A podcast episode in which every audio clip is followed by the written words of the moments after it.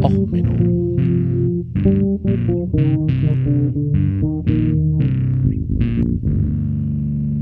Der inkompetente Podcast über Dinge aus Militär, Technik und Computer, die so richtig in die Hose gingen.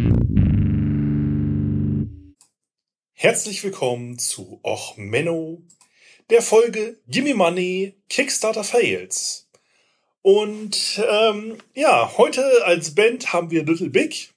Das sind Teilnehmer des Eurovision Song Contests aus Russland, die ähm, ja einen so interessanten Scheiß machen. Also ihr müsst euch das Musikvideo angucken.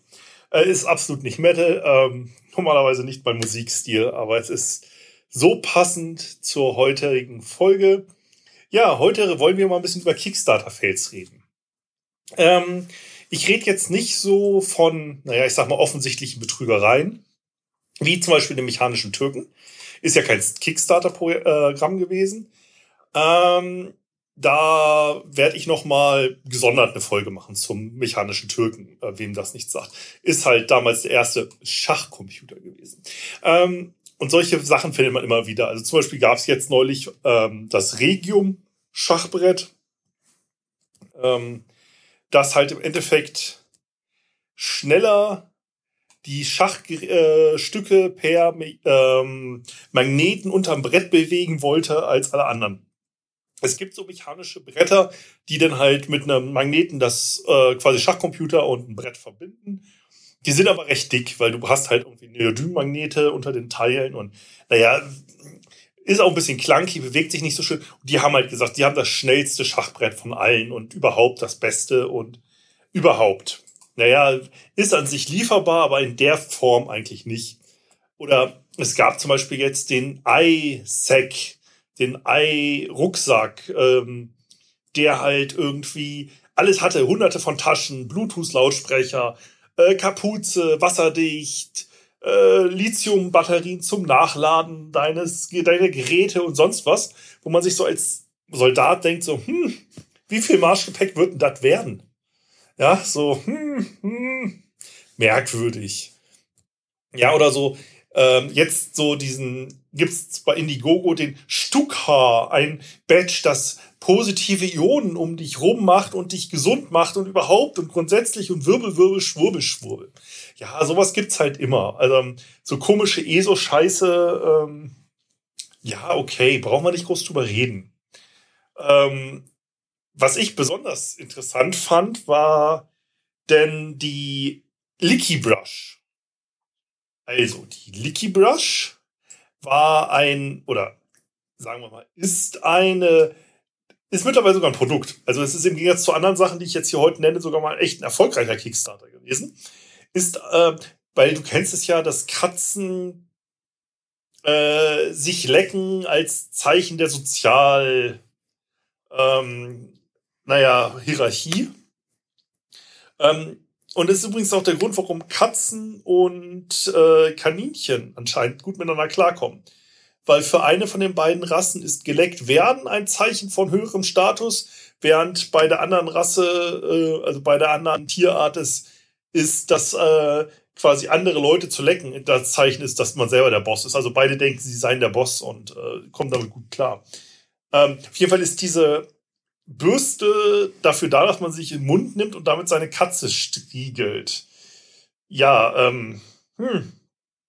Nein, ich rede jetzt so über so richtig schwachsinnige Sachen, wo man auf den ersten Blick eigentlich denkt, na, das kann doch so gar nicht funktionieren. Da ist die Physik doch dagegen. Also nicht so ESO-Quark, sondern so richtig, so richtig wissenschaftlicher Bullshit.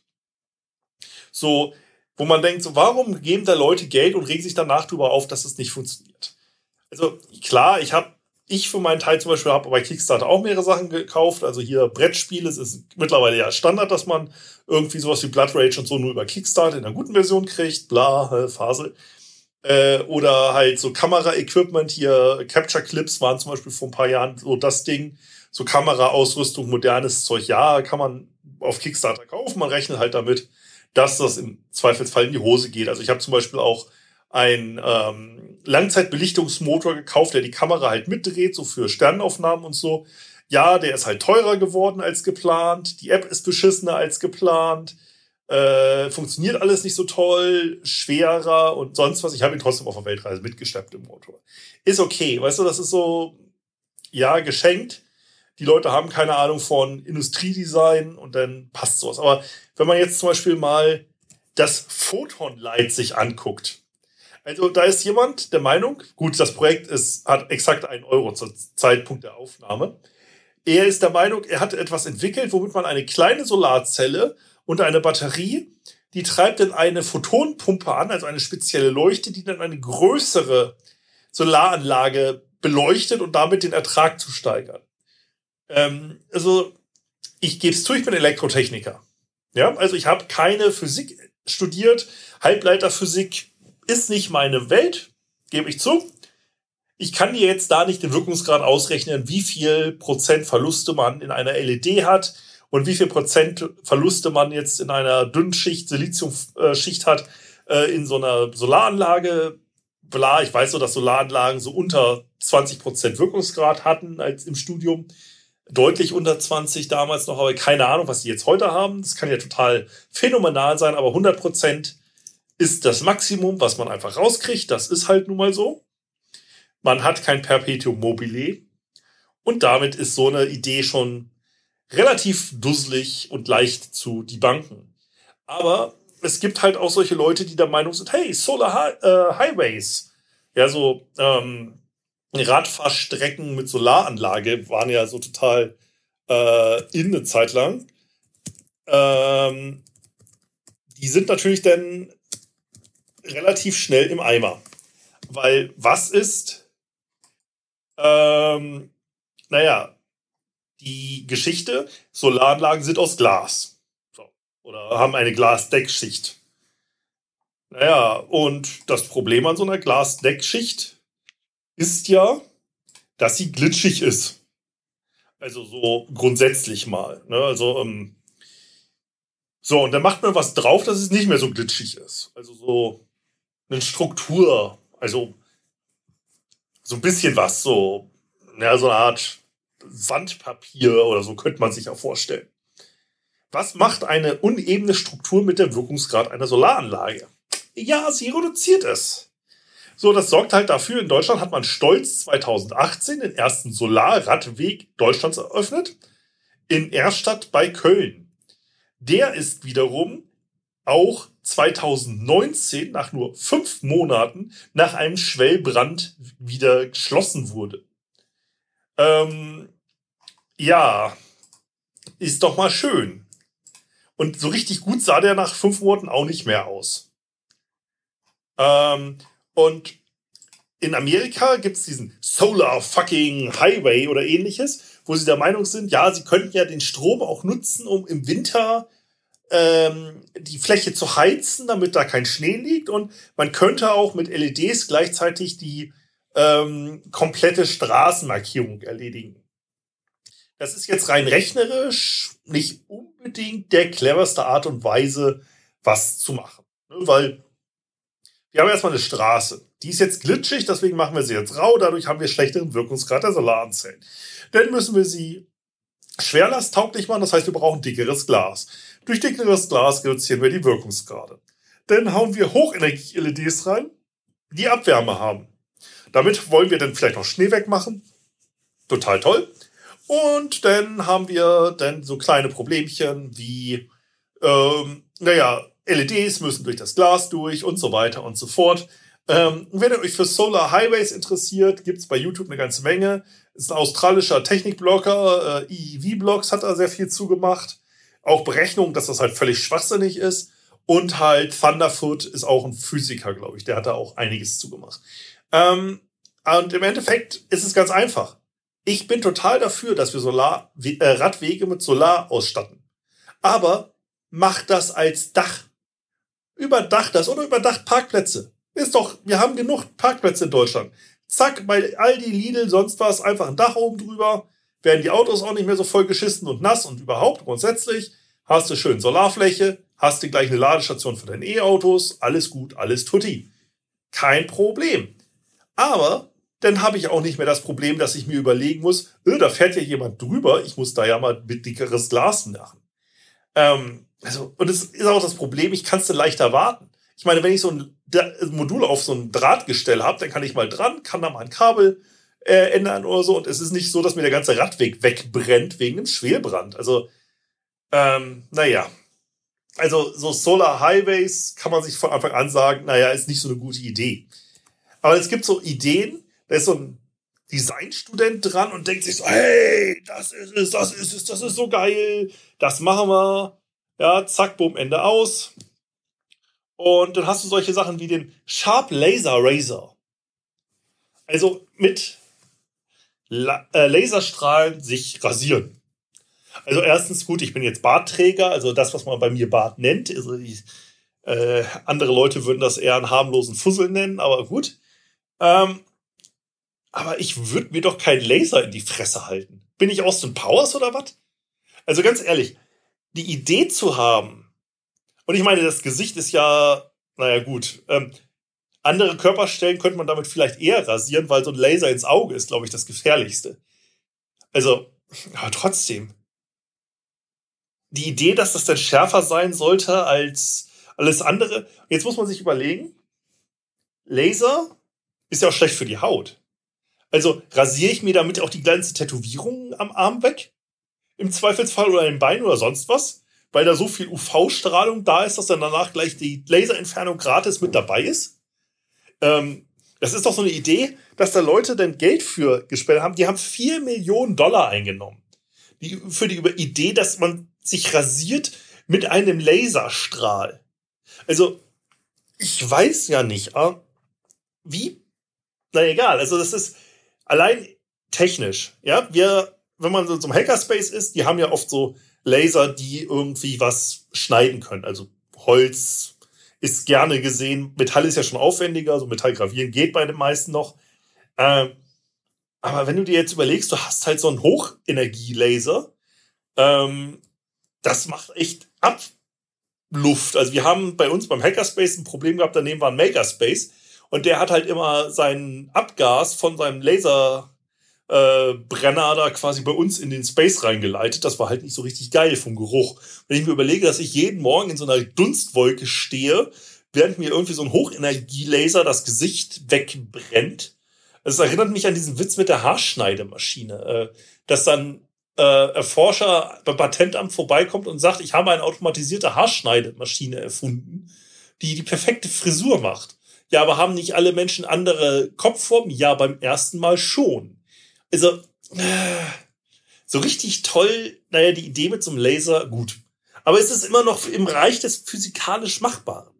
Also, natürlich brauche ich dann Hochenergie-Spannungsquelle und habe eine längere Laser, äh, Apparatur, also Laserdioden, Laserröhre, äh, ähnliches. Dann könnte ich mit einem Glasfaserkabel natürlich in so einen Rasierkopf einen Laserstrahl lenken, der mir die Haare wegbrennt. Das könnte ich machen. Also, die wollen das natürlich alles in so einem Gillette-Format Handgriff unterbringen, was ich nicht glaube. Also, das funktioniert auch nicht. Die sind also seit Ewigkeiten, posten die Updates. Oh ja, wir haben jetzt neue Glasfaser-Sachen ausprobiert und hier und bla und Phase. Im Endeffekt, die haben vier Millionen eingesackt und werden dann irgendwann bankrott gehen. Sage ich jetzt voraus. Wieso weiß ich sowas? Naja, weil solche Geschichten regelmäßig vorkommen. Und zwar zum Beispiel äh, den Fontus, die Fontus selbstfüllende Fahrradflasche oder Sportflasche. Ist doch so toll. Du bist unterwegs am Radeln und die Flasche füllt sich immer automatisch, weil da ist oben ein richtig toll designtes äh, Solarmodul drauf und ist da ein Modul drinne, das per Peltier-Effekt so das Wasser, also die Umgebungsluft, die Luftfeuchtigkeit in der Wasserflasche sammelt. Und da gab es ein richtig tolles Werbevideo für, wo man dann am Mountainbike und oben auf dem Berggipfel das frische Wasser kühl sich in den Rachen schießt. Ja, das ist doch was, das will man haben. Die haben 300.000 Euro eingekassiert. Ja, und die äh, Prototypen, die jetzt mittlerweile rumrennen, ja, pf, von der Wasserflasche, da sieht das nicht mehr so danach aus. Aber Gut, ich meine, es war auch ein Designstudent, der dann seine Diplomarbeit quasi vergoldet hat. Ähm, so als wissenschaftlich geneigter Mensch fragt man sich doch nach dem Funktionsprinzip. Gut. Luft entfeuchten gibt's bei Amazon, nennt sich Luftentfeuchter oder Klimaanlage. Kein Problem, funktioniert. Ja, du erhitzt und kühlst die Luft, also ne, Peltier-Element, eine Seite wird heiß, eine Seite wird kalt, hast da vielleicht noch ein bisschen Kompressoren dran und dann kriegst du die Luft gut entfeuchtet. Also wenn du halt einen vernünftigen Luftfeuchtespiegel hast, wenn Luft schon sehr trocken ist, kriegst du natürlich nicht viel Wasser raus. So, dann kann man sich den Energiegehalt errechnen. Ist jetzt auch nicht sonderlich schwer dass du da ordentlich Leistung für brauchst. Ne? Deswegen sind die Dinger auch meistens nicht sonderlich leise und meistens mit einer Steckdose versehen. Und dann kannst du dir halt ausrechnen, wie viel Fläche hat ein Solarmodul. Und dann stellst du fest, die Dinger werden wahrscheinlich relativ schnell, relativ wenig funktionieren. Trotzdem haben da Leute ordentlich Geld gelassen und sind jetzt irgendwie leider ein wenig enttäuscht, dass die Flasche immer noch nicht geliefert wird. Ein ähnliches Prinzip hat denn der Waterseer verfolgt. Da war die Idee, dass man eine tolle Säule in der Wüste aufsteht, oben mit einer naja, Windturbine betrieben, die dann die Luft in ein unterirdisches Reservoir leitet, wo sie dann durch die kühleren Erdschichten quasi das Wasser kondensiert und man könnte in Afrika mit einer tollen Pumpe denn den Brunnen bedienen. Und dafür hatten sie dann noch so ein anderes Konzept, das man dafür quasi gespendet hat und die haben halt Geld eingesammelt, haben auch wieder ungefähr 300.000 Euro eingesammelt. Mittlerweile gibt's die auch äh, kommerziell, die haben da schon Werbung für gemacht, sieht aber nicht mehr ganz so aus wie das, was sie original mal versprochen hatten. Weil original war es ja, wie gesagt, nur durch Windbetrieb und dann unten durch eine Art Sammelbehälter. Jetzt kann man sich ja ganz leicht überlegen, okay, die Erde im Grund ist es vielleicht leicht kälter als außen. Das ist theoretisch denkbar. Das ist Physik. Und natürlich kann man jetzt Luftfeuchtigkeit durch eine Temperaturdifferenz zum Kondensieren bringen. Das ist auch noch soweit völlig physikalisch nachvollziehbar. Jetzt kommen wir zur ersten Frage Luftfeuchtigkeit. In der Sahara nicht unbedingt überall ausreichend vorhanden. Und zweitens, wenn ich jetzt äh, die Energie aus dem Boden nutze, um etwas zu kondensieren, das heißt, ich erwärme den Boden, um meine Luft zu kühlen, dann kann man sich halt auch überlegen, ob dieses Prinzip langfristig an derselben Stelle immer denselben Ertrag bringt.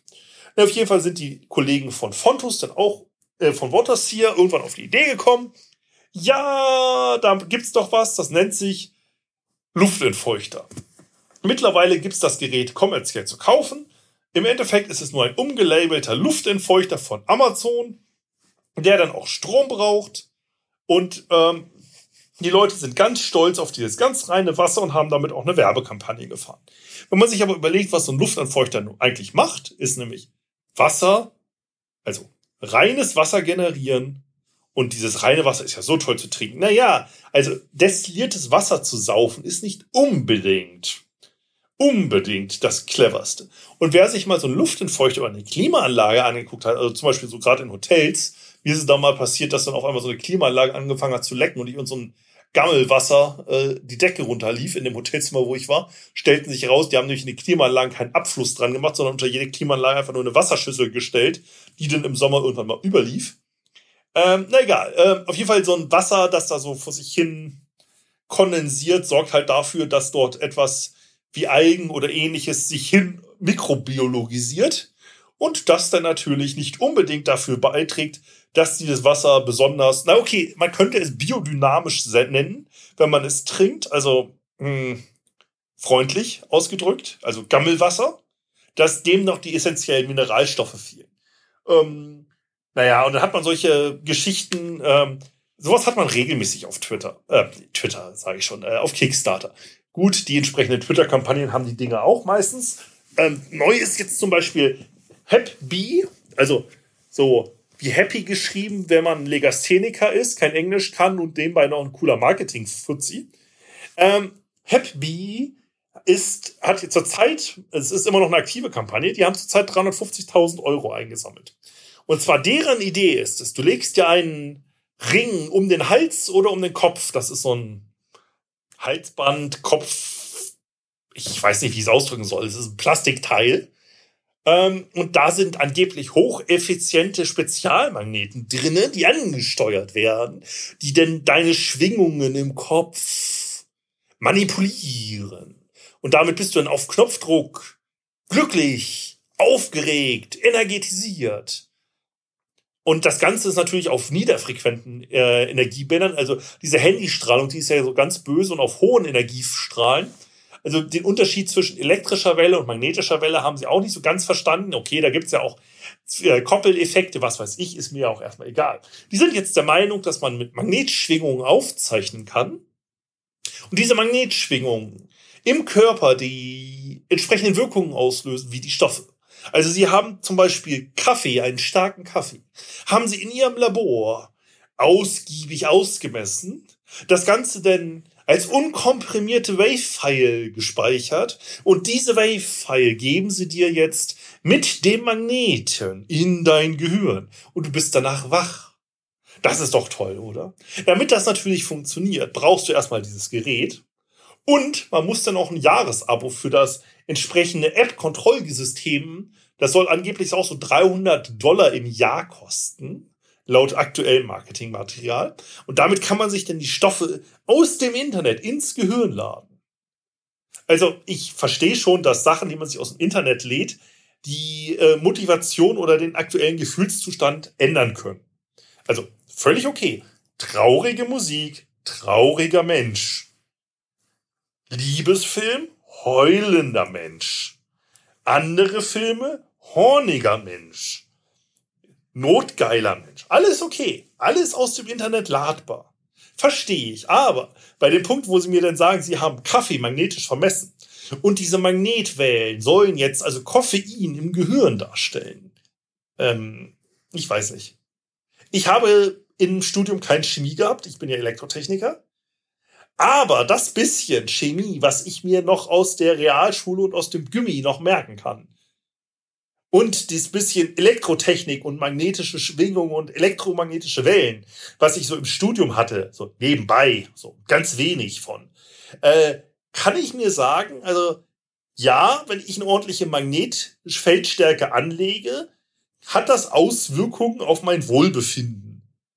So ich habe im Blitzschutzlabor gearbeitet und wenn dir halt die Füllungen aus dem Zahn fliegen, weil du aus Versehen irgendwie einen Elektromagneten falsch ansteuerst, ja, das kann deine Stimmung beeinflussen. Kann absolut kein Problem.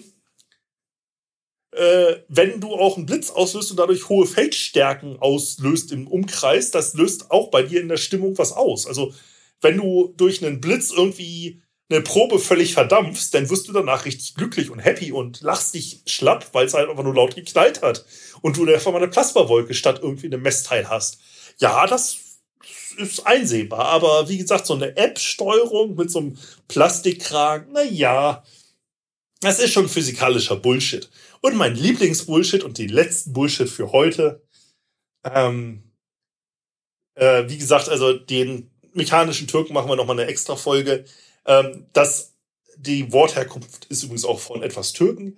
Äh, etwas getürkt haben sie auch bei Triton. Die haben 900.000 Dollar eingesammelt und sie haben eine perfekte Unterwasserkieme ähm, quasi beworben. Also etwas wie bei James Bond oder so. Du steckst dir was rein, hast so zwei Art Zylinder außen dran und sollst damit unbegrenzt unter Wasser bleiben können. Also erstmal tauchphysikalisch äh, Sauerstoff und äh, Stickstoffsättigung im Blut, na ja, Dekompressionskrankheit und ähnliches, äh, lassen wir mal außen vor. Aber die haben gesagt, damit kann man perfekt tauchen. Die, die filtern halt den Sauerstoff aus dem Wasser. Ja, das ist doch perfekt. Ne? Du tauchst und brauchst dann halt keine schwere Ausrüstung mehr. Du hast nur so ein komisches Mundstück mit Regulator und zwei komische Zylinder außen dran und die filtern das Wasser. Dann kann man sich jetzt ausrechnen, wie viel Sauerstoff braucht denn so ein Mensch? Gut, wir spielen jetzt hier nicht die Feuerzambole. Wir sagen nicht, oh, was ist ein Wasserstoff und äh, was ist Sauerstoff und so. Aber man kann halt ausrechnen, dass es ein relativ großes Wasservolumen ist, dass du da durchsaugen musst. Hätte den Vorteil, wenn man diese Lunge jetzt, also diese Kieme wirklich verwenden würde und da dann so eine Elektropumpe braucht, um diesen entsprechenden Wasserdurchfluss zu kriegen, dann wäre das Tauchen auch sehr entspannt, weil du bräuchtest nur mit dem Mund richtig fest zubeißen, während diese Kieme dich dann mit mehreren kmh Geschwindigkeit unter Wasser durch die Pampa saugt, weil da so ein Strom eigentlich drauf liegen müsste, dass du eigentlich wie so ein Antrieb, wie so ein Jettriebwerk im Maul hättest. Ähm, das hat erstaunlicherweise nicht funktioniert. Also jetzt bieten sie aber ihren Käufern an, dass sie jetzt ihr neues System, das sind jetzt proprietäre Flüssigsauerstoffkartuschen, mit denen du lange unter Wasser bleiben kannst. Also Flüssigsauerstoff heißt, der ist ziemlich kalt.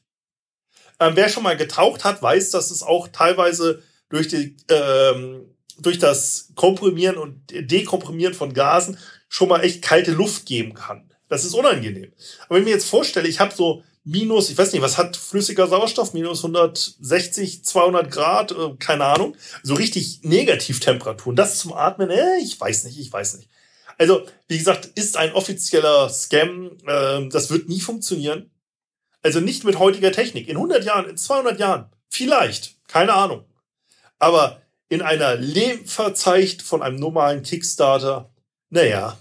Ach so, und als Bonus wäre dann unbedingt ähm, jetzt unbedingt nochmal was sein Gerät aufladen muss, weil ihr durch vieles Podcast hören euer ähm, äh, Akku leer ist. Es gibt jetzt die offiziell Tesla Powerbank. Also die nutzen dieselben Batterien wie Tesla, und die ist die schnellste Power und überhaupt die stärkste Powerbank, die es überhaupt gibt. Ähm, aber damit sie flugsicher ist, hat sie genau nur maximal 20.000 äh, Milliampere-Stunden. Also dasselbe, wie man bei Amazon ungefähr für 20 Euro kriegt, aber jetzt für ordentlich Geld, weil es sind ja auch Tesla-Akkus drin. Tesla-Akkus sind übrigens ganz normale Panasonic-Akkus, kannst du auch bei Amazon bestellen. Ne? Äh, sind nur ein paar mehr in so einem Tesla drin. Egal. Also, ähm, so viel, lasst euch nicht äh, scammen für euer hart verdientes Geld. Äh, wenn ihr Geld loswerden wollt, gibt's eurem Lieblingspodcaster. Das muss nicht ich sein. Äh, ansonsten, ja, bleibt mir gewogen. Wenn euch die Folge gefallen hat, wie immer, bewertet mich gut. Wenn sie euch nicht gefallen hat, empfehlt mich euren Feinden. Und ansonsten, ja, äh, hören wir uns bei der nächsten Folge, wenn es wieder heißt, was geht denn hier alles schief. Also bis dann. Äh, alles Gute. Ciao, euer Sven.